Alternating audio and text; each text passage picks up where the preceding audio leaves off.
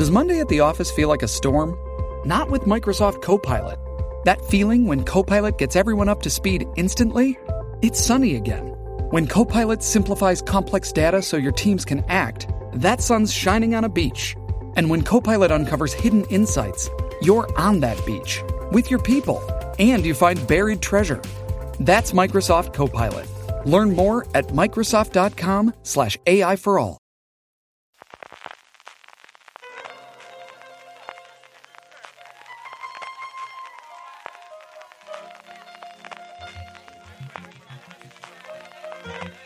Estás escuchando Fuera de Series con CJ Navas. Bienvenidos a Streaming, el programa diario de Fuera de Series en el que un servidor, CJ Navas, te trae las principales noticias, trailers, estrenos y muchas cosas más del mundo de las series de televisión. Edición del jueves 30 de noviembre de 2023. Se nos termina el mes, ya a punto de entrar en el último del año. Un poquito más tarde de lo habitual nos llega el programa hoy. Y es que ayer por la noche, de verdad que era complicadísimo el poder grabar. Lo estoy haciendo a primera hora de la mañana. Espero de todas formas que lo disfrutéis. Arrancamos con buenas noticias. Y no, no he cambiado el orden del programa, pero desde luego es una buena noticia el hecho de que ya tenemos fecha tentativa del inicio de rodaje de la tercera temporada de The Bear. Así se lo adelantaba su protagonista, Jeremy Allen White, a Deadline. Decía que aunque todavía no ha recibido los guiones de la tercera temporada, estarían preparando el empezar a rodar a partir de febrero-marzo, lo cual nos daría esa ventana de producción necesaria para poder ver la tercera temporada, como es tradicional, en verano, en torno a julio-agosto, a ver si este año, eso sí, aquí nos trae Disney Plus el estreno coincidiendo con el americano y no como ocurrido con las dos temporadas anteriores una vez que ya se haya emitido. Deadline también le preguntaba por esos cameos que han hecho muy conocidos determinados episodios de la serie. No os cuento nada sobre ello, por si acaso no habéis visto especialmente la segunda temporada, pero cuenta lo bien que se lo pasaron grabando esos episodios, las ganas que tiene de que vuelva mucha de esa gente y también hace un poquito de casting fantasía de a quién le gustaría que se incorporase en esta tercera temporada de The Bear. Vamos ya con nuevos proyectos. The Voice expande su franquicia, la expande hacia el sur y es que estaría en preparación un spin-off llamado The Voice México. La serie contaría con la producción ejecutiva ni más ni menos que de Diego Luna y de Gael García Bernal, que por lo que ha trascendido estarían dispuestos a aparecer en la serie, eso sí, no como protagonistas. El spin-off estaría actualmente en fase de desarrollo, se estaría encargando del guion Gareth Dunet Alcocer, el guionista de Blue Beetle, al que le estarían buscando un co-showrunner para acabar de desarrollar la idea y a partir de ahí, si se da la luz verde, comenzar con el casting y el rodaje que eso sí transcurriría lógicamente en México. Y el segundo proyecto del día nos llega de la mano de Sky, que está últimamente con mucha, mucha cosa interesante. Sería una adaptación de la novela de CJ Skews llamada Sweet Pea, que protagonizaría la actriz de Yellow Jackets, Ella Purnell. Purnell interpretaría a Rhiannon Lewis, que es una chica que no causa mucha impresión. La gente pasa junto a ella en la calle sin mirarla dos veces. La pasan por alto continuamente para un ascenso en el trabajo, el chico que le gusta no se compromete y su padre está muy enfermo. Y entonces, seguro que esto no lo esperabais, su vida da todo un vuelco. Rhiannon es empujada al límite, pierde el control y toda su vida se transforma cuando entra en un poder nuevo y embriagador. La serie estaría escrita por Christy Swain, Chrissy Ducker, Laura Jane Turnbridge y Selina Lim y dirigida en su totalidad por Ella Jones. Y sobre el reparto tendríamos a Dustin Demry Barnes, al que hemos podido disfrutar en Solo Horses, a Jeremy Swift, muy conocido en los últimos tiempos por su papel en Ted Lasso, a Callum Lynch de Bridgerton y a Leah Harvey en su primer gran papel después de Fundación. En el apartado de fichajes ya tenemos incorporaciones para la tercera temporada de Guns of London, tres incorporaciones espectaculares. Por un lado, tenía Miller, a la que hemos visto recientemente en la caída de la casa User, Richard Dormer, al que no solamente vimos en Juego de Tronos, sino recientemente en esa pequeña maravilla policíaca llamada Blue Lights, que hemos podido disfrutar en Movistar Plus, y por último, Andrew Koji de Warrior. La serie, también un original de Sky en el Reino Unido, comenzaría su rodaje dentro de poco y aquí la gran incógnita es ya no cuándo vamos a poder ver la tercera en España, sino cuándo vamos a poder ver la segunda, en una serie cuyos derechos aquí en nuestro país tenía Start Play, con la marcha de la plataforma, con el cierre de la plataforma, desapareció del mapa, no sé qué habrá ocurrido con esos derechos, es curioso que en Estados Unidos se emite por AMC Plus, que es coproductora, sea de la forma que sea, a ver si AMC Plus o MGM Plus dentro de Prime Video de una puñetera vez se quedan con los derechos de la segunda temporada y podemos ver la tercera de Guns of London, que hay muchas ganas. En cuanto a renovaciones, The Gold, una serie de la que se ha hablado muy pero que muy bien en la crítica no solo británica, sino también estadounidense, porque allí ya se, porque allí ya se ha estrenado sobre un conjunto de atracadores y sobre todo divisiones sociales en el Reino Unido, ha sido renovada por una segunda temporada que volverá a contar con Hugh Bonneville y con Tom Cullen. La segunda temporada de la serie comenzaría a rodarse en enero del 2024 y parece que va a ser la BBC en solitario quien se haga cargo de ella. En la primera temporada entró en la producción Paramount Plus, que es la plataforma donde se puede ver en Estados Unidos. Aquí lo lógico es que nos llegase, por tanto, a Sky Showtime, pero a día de hoy todavía no tenemos noticias que podamos ver de Gold en nuestro país. Una serie que, como os digo, yo he oído hablar cosas muy, pero que muy buenas de ella. Y también hay renovación, hoy como veis todo buenas noticias, para El Padrino de Harlem, cuarta temporada ya para la serie protagonizada por Forrest Whitaker, cuyas tres primeras temporadas podemos ver en HBO Max y una cosa curiosa, las dos primeras también están disponibles en Disney Plus. Y hablando precisamente de Disney Plus y entrando ya en fechas de estreno, la plataforma del ratón ha anunciado ya la fecha de estreno de Shogun, una de sus grandes superproducciones para el arranque del 2024. La podremos ver en la plataforma el próximo 27 de febrero. La miniserie de 10 episodios ha sido creada por Rachel Kondo y Justin Mark y está protagonizada por Hiroyuki Sanada, que también es productor ejecutivo de la misma, Cosmo Cosmo Jarvis y Anna Sawai. La serie es una adaptación de la novela de James Clavel del mismo nombre y nos lleva al Japón de 1600 en los albores de una guerra civil que definirá el siglo. Hiroyuki Sanada encarna a Lord Yoshi Toranaga, que lucha por mantenerse con vida mientras sus enemigos del Consejo de Regentes se unen contra él. Cuando un misterioso barco europeo aparece abandonado en un pueblo pesquero cercano, su patrón inglés, Jock Blackthorne, el personaje de Cosmo Jarvis, llega cargado de secretos que podrían ayudar a Toranaga a inclinar la balanza de poder y acabar con la enorme influencia de los propios enemigos de Blackthorne, los sacerdotes jesuitas y los mercaderes portugueses. Los destinos de Toranaga y Blackthorne están irremediablemente ligados a Toda Mariko, el personaje al que da vida Ana Sawai, la última de un linaje caído en desgracia.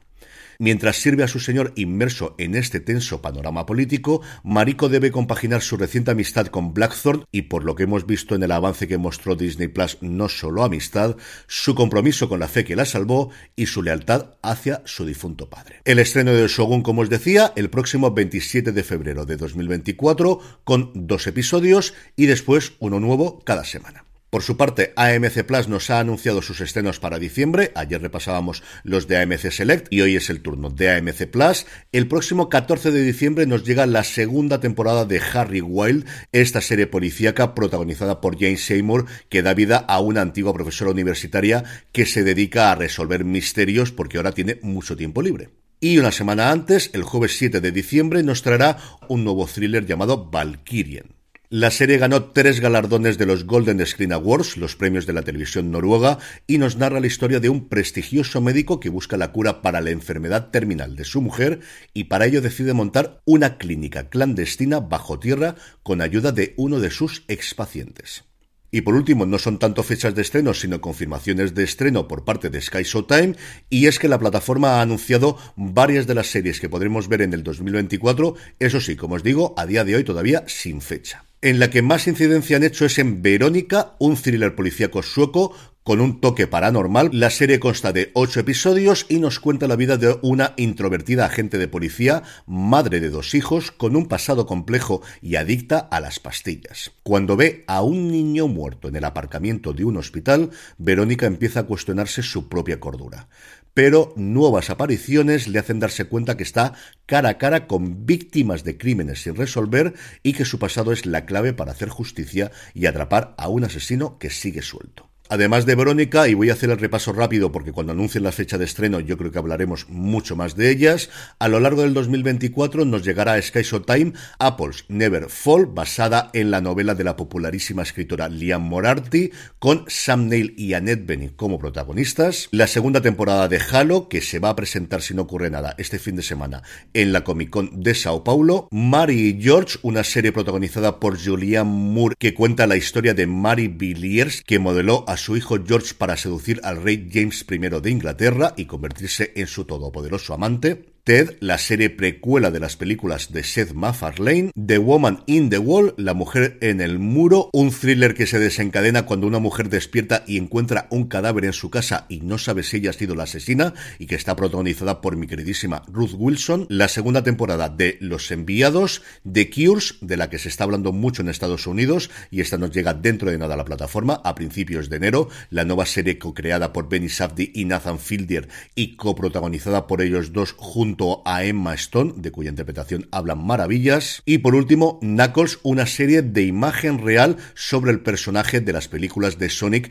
al que pone voz en su versión original Idris Elba. Y terminamos rápidamente con dos cositas de industria. Por un lado, Orange TV ha decidido que con motivo del estreno de Criminales, la nueva serie original de Disney Plus, el primer capítulo podrá ser disfrutado por todos los clientes de la plataforma, todos los clientes de Orange TV, tengan o no tengan incluida la opción de Disney Plus en su tarifa. Es una cosa de estas que cuando la ves dices, ¿y esto cómo no se ha hecho antes? Y sobre todo, ¿cómo no se va a hacer después con muchas otras series? Creo que es una muy buena idea, posiblemente no es la serie con mayor renombre para poder hacer este experimento, pero igual por eso precisamente, por ser un experimento, no deja de ser, no deja de ser interesante para medir resultados tanto para Horas Televisión como para Disney Plus. Y la otra noticia es que Sony Pictures ha llegado a un acuerdo con The Guardian para poder adaptar todas las noticias publicadas en los últimos 200 años por el popular diario británico a series de televisión, a películas y, por qué no, a videojuegos. De nuevo una noticia de esas que piensas, y esto como no se ha hecho antes, y si esto funciona, yo creo que todos los grandes medios van a llegar a acuerdos de estos sitios, que desde luego dinero para los medios, especialmente los tradicionales, especialmente los tradicionales, siempre hace falta. Pasando ya a vídeos y trailers, Filming ha dado a conocer el avance de The Walking, su nueva serie protagonizada por Stephen Graham, que nos llega el próximo día 5 de diciembre. Peacock ha mostrado el de la nueva temporada de Doctor Muerte, nueva historia, nuevos protagonistas, en este caso Edgar Ramírez y Mandy Moore, una serie que se estrena en Estados Unidos el próximo 21 de diciembre. Y lo último, no es un tráiler, sino un vídeo, la rueda de prensa íntegra de la presentación de Vestida de Azul, la nueva serie continuación de Veneno, que ha puesto, que ha colgado en su canal de YouTube que ha colgado A3 Player en su canal de YouTube. En cuanto a estrenos, más tranquilo que ayer, pero seguimos teniendo tres estrenos que para ser un jueves no están nada mal. Fox nos trae la primera y última, porque ha sido cancelada, temporada del spin-off de The Rookie, The Rookie Feds. Netflix nos trae Hechos Polvo, esta gamberrada creada por los responsables de Cobra Kai, ese grupo de operaciones especiales que desactiva una bomba en Las Vegas, se va de juerga para celebrarlo y descubre junto con la resaca que esa bomba era un señuelo que la real todavía está por desactivar y hay que volver a hacerlo todo desde cero, eso sí con el cuerpo bastante más castigado que cuando lo hicieron la primera vez. Y el otro estreno es en HBO Max, es Bucky, la nueva serie creada por Chuck Lorre, protagonizada por Sebastián Maniscalco. Llegan hoy los dos primeros episodios. Yo he podido ver el primero, a mí me ha gustado bastante. A Juan Francisco Bellón, bastante menos. Este viernes la comentamos sus pros y sus contras en Premier de Fuera de Series. Y como hoy, además de ser el último día de noviembre, es jueves, como hacemos todos los jueves, vamos a repasar el top 10 de las series más vistas en Netflix, pero antes una pequeña pausa. Hey, it's Kaylee Cuoco for Priceline. Ready to go to your happy place for a happy price? Well, why didn't you say so? Just download the Priceline app right now and save up to 60% on hotels. So, whether it's Cousin Kevin's Kazoo concert in Kansas City, go Kevin, or Becky's Bachelorette Bash in Bermuda, you never have to miss a trip ever again. So, download the Priceline app today. Your savings are waiting. Go to your happy place for a happy price. Go to your happy price, Priceline.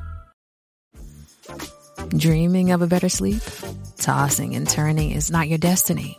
And Ollie is here to help. Ollie invites you to sink into sweet, sweet slumber to improve your mental and physical health and overall wellness. More than just melatonin, Ollie's ingredients help you unwind your mind for a delightfully dreamy drift off. Sleep is on the way at Ollie.com. That's O L L Y.com. Survivor 46 is here, and so is On Fire, the only official Survivor podcast. And we have a twist this season. The winner of Survivor 45, Dee Valladares, will be joining us every week. We're going behind the scenes of the biggest moments, the how and the why things happen, and the strategy and analysis you can only get from someone like me, a Survivor winner. Listen to On Fire, the official Survivor podcast, wherever you get your podcast. Estamos ya de vuelta. El top 10 de Netflix de esta semana no tiene tantas novedades como las dos anteriores, solamente hay tres nuevas entradas. Eso sí, lo que hay es mucho, pero que mucho movimiento. En el puesto número 10 entra como novedad La chica de los cigarrillos, baja al puesto número 9 Sagrada Familia y sobre todo cae hasta el puesto número 8 después de liderar por dos semanas consecutivas la lista Sálvese quien pueda. En el 7 se mantiene la que actualmente es la serie más longeva del top 10 de Netflix en nuestro país, cuatro semanas para la luz que no puedes ver. En el 6 encontramos el ADN del delito y en el 5 Cristo y Rey. En el 4 tenemos la segunda entrada, Una familia normal. En el 3 tenemos la segunda temporada, porque la que antes os comentaba en el 9 era la primera temporada de Sagrada Familia. En el 3 tenemos la segunda temporada de Sagrada Familia, este fenómeno que suele ocurrir cuando se estrenan nuevas temporadas, muy característico de Netflix. En el 2, por segunda semana consecutiva, la sexta temporada, o al menos los cuatro primeros episodios de la sexta temporada de The Crown, que no ha podido llegar al puesto número 1 la semana pasada porque estaba Sálvese quien pueda, y esta semana porque está el juego del calamar, el desafío. Y terminamos como siempre con la buena noticia del día. Ayer se cumplían 35 años de la publicación del primer número en Estados Unidos de The Sandman, una de las obras cúmenes del cómic, y qué mejor forma de celebrar celebrarlo que volviendo al rodaje de la segunda temporada que ya está preparando Netflix. Así lo confirmaba el propio Gaiman en una carta abierta para celebrar la efeméride que os voy a leer porque la verdad es que como suele ser en Gaiman está muy bien escrita. Nunca sabemos a dónde nos llevarán nuestros sueños. Hace 35 años se publicó el primer número de The Sandman y colocó a muchas personas y personajes en cambios que parecían, incluso en ese momento, tan improbables como imposibles. En aquel entonces, la mayoría de los cómics presentaban superhéroes. Sandman no era eso. No era como todo lo demás, pero mágicamente, esa magia que consiste en el trabajo duro, el exceso de confianza que te proporciona la juventud y algunas personas clave que creyeron en el proyecto, nos dio la oportunidad de contar la historia que tenía en mi cabeza y traer a Morfeo y al resto de su familia a la vida. Hace poco más de 36 años, en octubre de 1987, la peor tormenta en al menos 500 años dejó mi casa sin electricidad y a mi familia atrapada en nuestro pequeño pueblo por los árboles caídos. Sin nada mejor que hacer, dediqué mi tiempo a escribir un esquema para lo que serían los primeros ocho números de The Sandman. Trece meses después, en noviembre de 1988, el primer número llegaría a las tiendas de cómic. Como aquellos que caminan por un sendero en el jardín del destino, miro hacia atrás y veo un camino claro que se extiende detrás de mí. Por momentos, en este viaje el camino a seguir parecía imposible, y no creo que hubiera podido concebir el impacto que estos personajes tendrían en los individuos o en el mundo. Sin embargo, cuando miro el camino que tengo por delante, no veo oscuridad. Veo como el mundo de The Sandman continúa creciendo, evolucionando y tomando nuevas formas. Esta semana reiniciamos oficialmente la producción de la próxima secuencia de historias de The Sandman para Netflix. Su genial showrunner, Ala Heimberg y las innumerables personas detrás y delante de las cámaras están construyendo algo infinitamente especial y dando vida a estas historias de una manera que ninguna vez hubiese imaginado. Comienza un viaje que nos llevará desde el jardín del destino al infierno, desde el corazón del sueño a la antigua Grecia y a la Francia revolucionaria, y de allí a lugares que ni siquiera puedo imaginar a día de hoy en la pantalla. Seré paciente, seré paciente, se vienen cosas buenas. 35 años y parece que fue ayer un cómic que desde luego a mí y como a casi todo el mundo de mi generación me marcó muchísimo cuando lo leí. No es mi favorito, yo sé que esto es anatema decirlo, de todo lo que publicó en su momento Vértigo. Yo sigo defendiendo a capa y espada que lo mejor que se hizo en esa época fue Transmetropolitan, pero desde luego la influencia de The Sandman es absolutamente indiscutible.